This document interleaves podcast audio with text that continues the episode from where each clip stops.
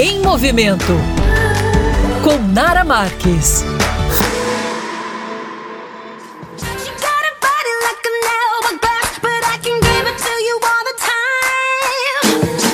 Olá, meus amores! A coluna Em Movimento de hoje vai falar sobre um alimento que caiu na graça da dieta. Sim, quando falamos em dieta, sempre lembramos da famosa manteiga ghee. E quem costuma comprar sabe que ela é bem mais carinha que a manteiga tradicional, não é?